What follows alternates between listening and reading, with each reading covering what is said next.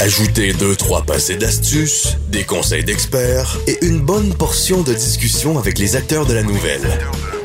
Et régalez-vous. Vous écoutez l'addition avec le chef Danny Saint-Pierre. On a entendu parler de gel tardif euh, ou de bourgeons qui étaient hâtifs, puis exposés à un gel qui peut arriver en saison. Euh, L'industrie euh, viticole au Québec prend de l'ampleur à chaque année. Les produits s'envolent comme des petits pains chauds. Mais qu'est-ce qui arrive quand on a justement une surprise comme ça puis que le gel arrive? J'ai au bout du fil Stéphane Lamarre qui est propriétaire du vignoble Le Château de Cartes à Denham pour qu'on puisse en discuter. Salut Stéphane. Salut. As-tu réussi à protéger tes bourgeons? Euh, As-tu fait des feux dans tes champs, des hélicoptères qui descendent? Euh, ça doit être paniquant un peu. On a fait des niaiseries pour le protéger. Euh, je dirais que le plus gros de mes soucis, c'est que j'exploite sept parcelles, puis on peut pas être partout en même temps. Donc, Oh. euh, on s'est concentré sur les, les parcelles qui étaient plus à risque, mais malheureusement, il y en a une d'elles qui a passé euh, presque à 100% C'est gros comment une parcelle? Alors, ça dépend, mais on calcule, euh, en agriculture, on va calculer en hectares. Moi, Oui. j'exploite, le château de cartes exploite 11 hectares de vignes. Ça, 11 hectares de vignes, ça représente combien de litres de vin par année, si tout va bien? Ben, ça, ça dépend de Dame Nature. Faut jamais, jamais, jamais parler de litres tant que c'est pas dans la bouteille. OK, ça, c'est comme compter son argent pendant que tu joues aux cartes, ça porte malchance. ouais, un peu. Fait que euh, là, vous en avez perdu une. Euh, Est-ce que vous avez peur pour le reste de la saison? Ben, on est tout- on n'est jamais à l'abri. Hein. Il y a, c'est- avec euh, le réchauffement climatique, euh, il y a tout le temps des aléas de la nature comme ça.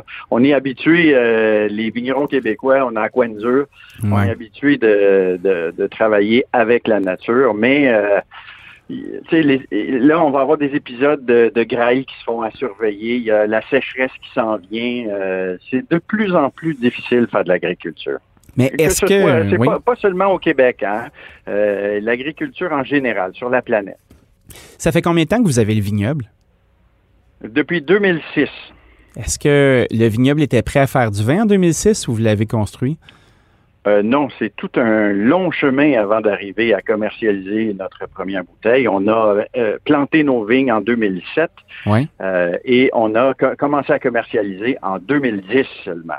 Wow. Fait que, depuis tout ce temps-là, vous supportez le terrain, l'installation, l'infrastructure pour être capable à un certain moment donné de pouvoir mettre en bouteille. C'est quand même beaucoup d'immobilisation. Oui, ça prend, euh, ça prend des nerfs d'acier et une blonde qui veut faire vivre son chum un peu. Des nerfs d'acier et des poches profondes. Ouais, ben, on est chanceux avec euh, avec le temps, on a bâti une belle image de marque, puis on, on réussit quand même très bien à, à vivre notre vie aujourd'hui. Est-ce que les, plans- les prévisions que vous avez faites euh, en 2006 euh, sont faussées justement par le les changements climatiques qui s'accélèrent? Ah, ils sont extrêmement faussés, mais positivement. Ah oui? Euh, oui, mais si, si je, des fois, je, je m'amuse à relire mon plan d'affaires. Et euh, rappelez-vous, en, en, en 2006, quand moi j'ai déposé mon plan d'affaires auprès Oui. de la financière agricole, euh, en 2006, euh, en- les, les vignobles n'avaient pas le vent dans, dans les voiles tant que ça. Euh, moi, je subis, je dis vraiment subir, là, je subis une croissance de 50 à 60% euh, année après année depuis 2015 environ. Fait que ça, c'est 50 à 60% de pression de plus sur ta production pour être capable d'avoir le nombre de bouteilles voulues par le marché?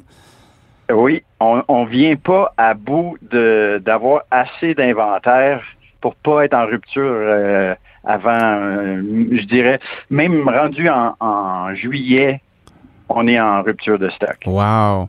Il y a une variable que j'ai vue passer dans les médias récemment qui disait que c'était la dernière année, cette année en 2021, pour pouvoir acheter du raisin de négoce euh, en Ontario. Est-ce que vous, vous utilisez ces raisins-là? Ben non, moi j'ai décidé d'adhérer euh, au regroupement euh, IGP, donc à la certification euh, de l'indication géographique protégée vin du Québec. Oui. Euh, et c'est, il faut absolument avoir 100% des raisins québécois pour participer à ce programme-là. OK. Mais est-ce que ça peut dépanner des raisins de l'Ontario? Parce que moi, je vous dis ça, là, puis Ben, je je vois, vois pas le démon là-dedans, là. Non, non, il n'y a pas de démon du tout. Ça pourrait effectivement dépanner en cas d'avarie, mais euh, il faudrait être vraiment clair pour le consommateur. Moi, je ne suis pas contre l'achat de raisins euh, d'ailleurs au Canada, euh, mais il faudrait vraiment que ce soit mentionné clairement sur le sur, l'étiquetage. Ah, j'en conviens, c'est clair. Puis ça fait ça fait que l'industrie aussi, elle se bonifie là, avec des normes et des pratiques qui se qui peuvent se comparer à l'Europe. Est-ce que vous êtes euh, vous avancez dans cette direction-là, euh, les cépages, les appellations d'origine, non à la chaptalisation Parce que c'est pas ben, clair, non? Non, il faut il faut surtout pas se comparer. Euh, moi, je trouve qu'on a un terroir exceptionnel, mais il y a ses limites. On est dans, dans, une zone septentrionale qui fait qu'on aura toujours ces, ces difficultés-là que ce soit le, gel ou, ou autre. C'est quoi le, votre cépage de prédilection hein, chez vous? J'adore le Saint-Pépin. Ah oui. Euh, on vient, on vient justement de, parler de ce comparer là. Euh, c'est sûr qu'il y en a plein qui vont planter du Pinot Noir puis du Chardonnay parce que c'est des mots à la mode puis c'est des oui. et tout et tout. Mais je vous mettrai au défi de trouver une bouteille de Saint-Pépin à la SAQ. Vous allez probablement tomber sur l'une du château de cartes. Ah oui, parce hein? que c'est un cépage, c'est un cépage très peu euh, euh, très peu connu. Euh, il y en a à peu près pas sur le marché. Et moi, j'aime bien mieux arriver avec un produit authentique, vraiment de viticulture québécoise, que, d'essayer de, planter du chardonnay et faire faire comme les autres. Je comprends. Si on parlait justement du produit en tant que tel, là, vous avez, euh, tu as, été pris en affection de ce cépage-là. Comment tu l'abordes? C'est quoi son caractère? sais, on pense à du Chardot on pense à, du Sauvignon. Euh, on pense à plusieurs euh, références justement du Nouveau Monde ou du Vieux Monde. Mais le Saint-Pépin, là, c'est qui, lui? c'est une excellente question. Le Saint-Pépin, c'est un hybride qui a été euh, fait dans les années 70 par Elmer Swanson dans le but d'en faire un raisin de table. Oh. Euh, il y a des donc c'est un raisin qui est assez gros, juteux, euh, qui a de, des saveurs qui vont rappeler souvent les fleurs blanches. Comme le muscat un petit peu ou? Non, non, non, plutôt euh, c'est difficile à décrire, mais euh, j'aime pas le comparer au chardonnay, mais si on le fait dans le style bourguignon, soit avec une fermentation malolactique et mm et tout, vraiment atypique. On va aller chercher un peu une ressemblance, euh, euh, sauf la texture. La texture est différente, mais au, niveau olfactif et gustatif, euh, c'est ça ressemble un peu au chardonnay. Parce que pour les gens à la maison qui connaissent un petit peu moins ça, la fermentation malolactique, c'est on passe d'une acidité qui ressemble à l'acidité d'une pomme verte, puis on s'en va sur quelque chose de plus laiteux, plus crémeux, comme un peu le tanginus d'un yaourt. Euh, le bâtonnage, et les levures qui sont brassées au fond de la cuve pour aller chercher de la texture, puis euh, aller chercher ce côté un peu levuré-là. Euh, vous êtes capable de traiter votre produit comme ça? moi, je trouve ça excitant. ah oui, c'est sûr que les techniques sont là, puis on, a, on aura toujours un, terroir froid et on aura toujours des raisins acides. Ça, on s'en sortira jamais. vous n'allez pas trouver un vin québécois mou. Euh, ce sont souvent des vins vibrants et qui vont et qui vont exprimer euh, souvent des fleurs blanches et des agrumes jaunes, des agrumes pâles. Wow. Est-ce que est-ce qu'il y a un produit typique, euh, une marque de vos bouteilles ou une cuvée que tu préfères? Ah, c'est comme de, de, me demander quel enfant je préfère de mes trois enfants. C'est tough en tabarouette. Ben, c'est sûr qu'il y en a un euh, dans la gang qui va finir en médecine, puis il va falloir en parler. Là. oui, oui. Non, non, mais à chaque année, il y, en a tout le temps un qui sort de l'ordinaire, mais je, je dirais euh, que ça dépend de l'occasion. Je, je, fais un, un pétnat blanc qui est, qui est sans prétention, ah, frais, des belles petites bulles c'est 500 ml, on verse ça dans quatre verres, on lance la bouteille, puis on passe à du vrai vin après. mais, pour moi, ça, c'est une belle réussite.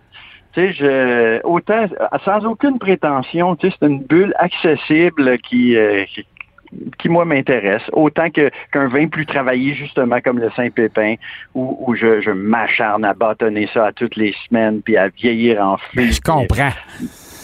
Christy, c'est beau du vin bâtonné. Il faut que le monde aime, faut que le monde comprenne à quel point c'est élégant, puis que la Bourgogne est la reine de toutes les pensées. Là. Tu sais, c'est le fun que vous soyez sûr. capable d'aller là. Euh, Quand on parle de Petnat, juste pour nos auditeurs, expliquer qu'est-ce que c'est. Parce qu'on le, le monde du vin nature, c'est un endroit hermétique où peu de gens entrent. hein. Ben, euh, le, le pétnat, d'abord, c'est un diminutif. Hein? C'est pétillant, naturel. Oui. Donc, la fermentation, euh, elle, elle dégage des gaz carboniques et euh, si on la laisse faire dans une cuve euh, en inox, tous les gaz vont s'échapper quand la- les sucres seront consommés. Mais dans le cas d'un pétillant naturel, ce qui arrive, on va légèrement soutirer vers la fin de la fermentation et on va embouteiller avant que la fermentation soit terminée ce qui va faire en sorte que les gaz produits par la transformation des sucres euh, en, en alcool par les levures vont être emprisonnés dans la bouteille et créer euh, une effervescence. Fait que ça te fait une bulle qui est, euh, qui est causée par la fin de fermentation. C'est pas gazéifié par la suite. Non, non, non, du tout, du tout. Et, c'est un peu pour ça que ça, explique le fait que le produit soit laiteux. Si pour, pour euh, les néophytes, ceux qui achèteront un pétnat, quel, quelque pétnat que ce soit, c'est pas obligé d'être le mien là. Ah. Euh, il va y avoir Ce serait un préférable, là, mais- et- non, non, on est tous des amis. Le, le, le pétnat, le défaut que, que, le néophyte fait, c'est qu'il ouvre la bouteille puis il s'en verse. Il arrive au fond puis il dit ah regarde donc ça, il y avait comme quelque chose dans le fond de la bouteille. Toutes les saveurs et toute la texture se retrouvent dans ces levures-là. Il faut prendre le temps, pas de brasser la bouteille, mais il faut prendre le temps de l'agiter, la mettre au frigo un petit 15-20 minutes pour qu'elle se repose et remettre en suspension ces levures-là vont ajouter vraiment beaucoup à votre expérience. Ouais, mais on est habitué avec des bières qui sont sur lit. là. C'est un peu le même principe. là. Le, C'est le cons- ça. le consommateur québécois euh, boit de la bière et s'en targue depuis des années des années. Il est grand temps qu'on commence à aborder euh, le monde de la viticulture comme ça.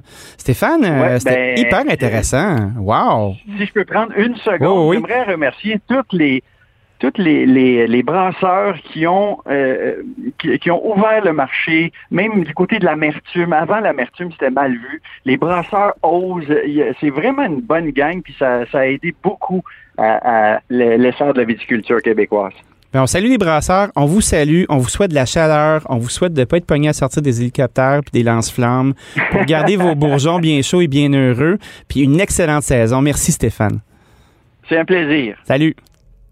Stéphane Lamar, propriétaire du vignoble Château de Cartes à Donham, nous a parlé des tenants et des aboutissants euh, de, de bourgeons qui peuvent geler, mais surtout de viticulture naturelle, qui est un peu une espèce de bébite dans le monde du vin, qui est de plus en plus intéressante. Donc, euh, on est aux aguets, on va aller chercher du pétnat.